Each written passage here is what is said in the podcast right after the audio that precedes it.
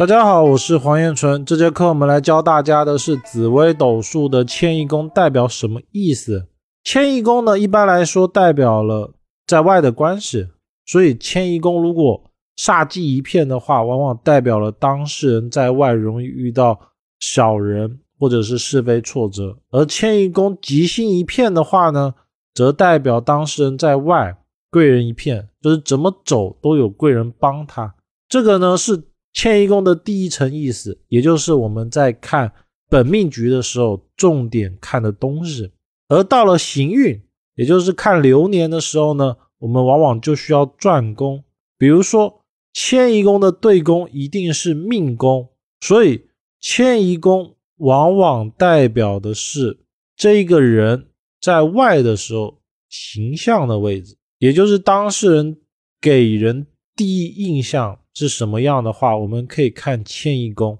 其他的呢，包括说迁移宫呢是夫妻宫的财宫，所以呢，我们也可以看迁移宫为配偶赚钱好坏容不容易的宫位。那我们就来重点的看一下整个迁移宫的内容。紫微斗数的迁移宫这个宫位啊，顾名思义，它代表了一个人在外面的好坏。也就是出了家门以后会怎么样？第二个，因为它是命宫的对宫，所以它往往也代表了一个人在外的形象，也就是我们人啊，在外面给人看到的第一个感受，往往是迁移宫，它是社会上的形象气质，也就是个人的形象。除此之外，它也代表容易出入什么样的场所。和什么样的人打交道？所以迁移宫为什么只要迁移宫落入吉星，我们就会论他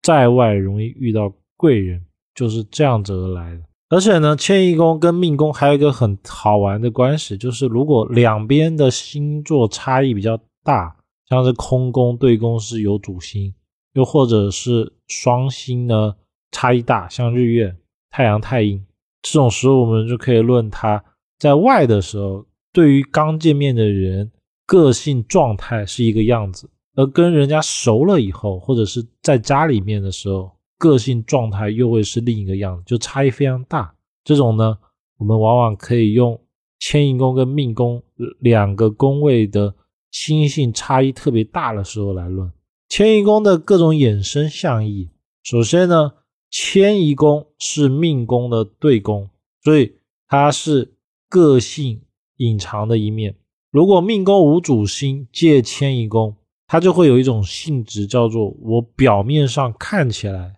像对宫，什么意思呢？就是命宫空宫，然后我借了对宫的星座过来，那我展现出来的状态会是迁移宫的表象，我样子看起来像。假如说他贪狼的，那当事人呢看着像贪狼，而他。真正的那种状态啊，其实不是，他只是给外面的人看，他会像这样。而到了家里不给外人看的时候，他往往状态不能按照对宫来论，尤其是命宫。那有人可能就问，那他这时候要用什么论呢？一般来说，我们要看他的行运，他的个性起伏会很大。第二个是随着年纪的增长，他会越来越像申宫。第二个，它为福德宫的气数位，对外出的贵人小人，我们往往可以看迁移宫。而且呢，因为是福德宫的气数位，所以呢，也跟因果果报有关系。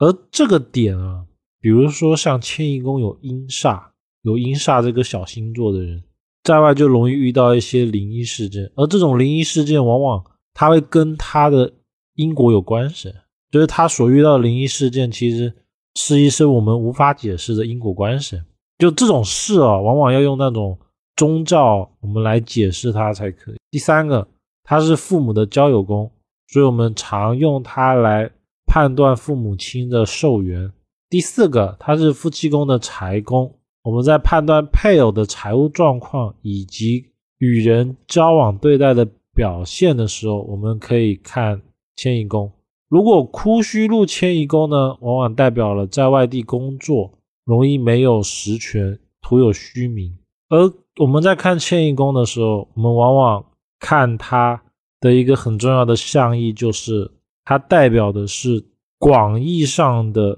交友情况。所谓的广义，就是不谈心、不走心的，只是为了工作也好，或者是人际交流，我们可能只是照面，就是打个招呼，或者是聊几句话。但是呢，可能过完这一天之后，一年、两年，甚至好久以后都不会再联系。这种人呢，我们要按迁移宫看；而交友宫呢，我们要以我们一年之中可能有多次会联系，并且会交心，比如说一起玩啊，这种我们用交友宫看。这就是迁移宫跟交友宫的区别。迁移宫呢，重点还是看外出状态，在外的形象、地位、老年的运气。因为它是福德宫的气数位，如果迁移宫很多吉星，往往代表当事人适合外出，容易遇到贵人的帮助，人生之因缘际会往往在迁移宫之中。这个宫位啊，其实直接论哦，就是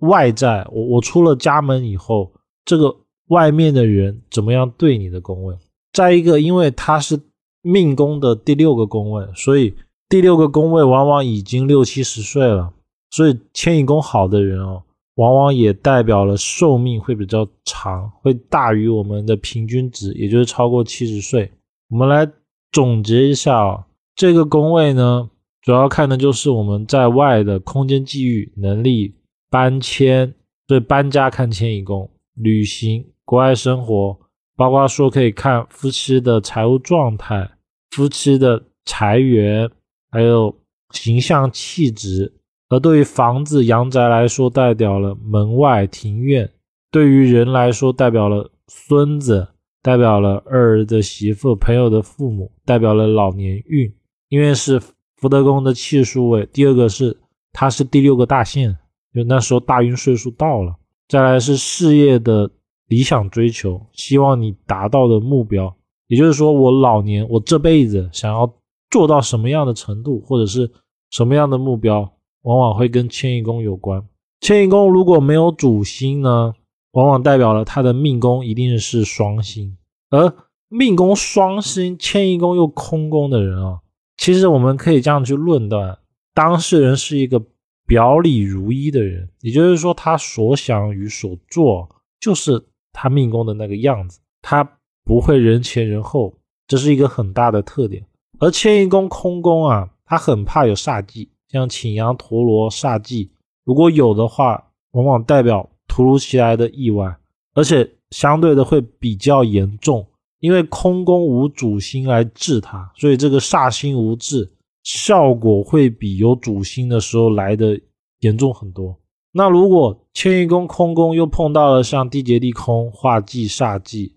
往往都代表当事人不要在外投资。往往要代表当事人稳定最好。如果出现了桃花星，像天姚咸池，代表有烂桃花，因为它代表他在外的人际关系。有财星加火星，会突如其来爆发财运。这个财星是禄存，但是不给碰到化忌。命宫空宫，如果碰到了文昌化忌，往往代表了出外易丢失证件。这个文昌忌是流年的文昌。迁移宫。几个特性哦，如果迁移宫空宫的时候，往往命宫有双星，所以很容易命宫的属性会特别的强。那命宫的强了以后，他就会变成一种叫自信、自立，因为他觉得自己是对的，他不会去考虑外面的人，所以怎么看他，就他不考虑外面的怎么看。好的话，我们讲好听的，就是表里如一嘛。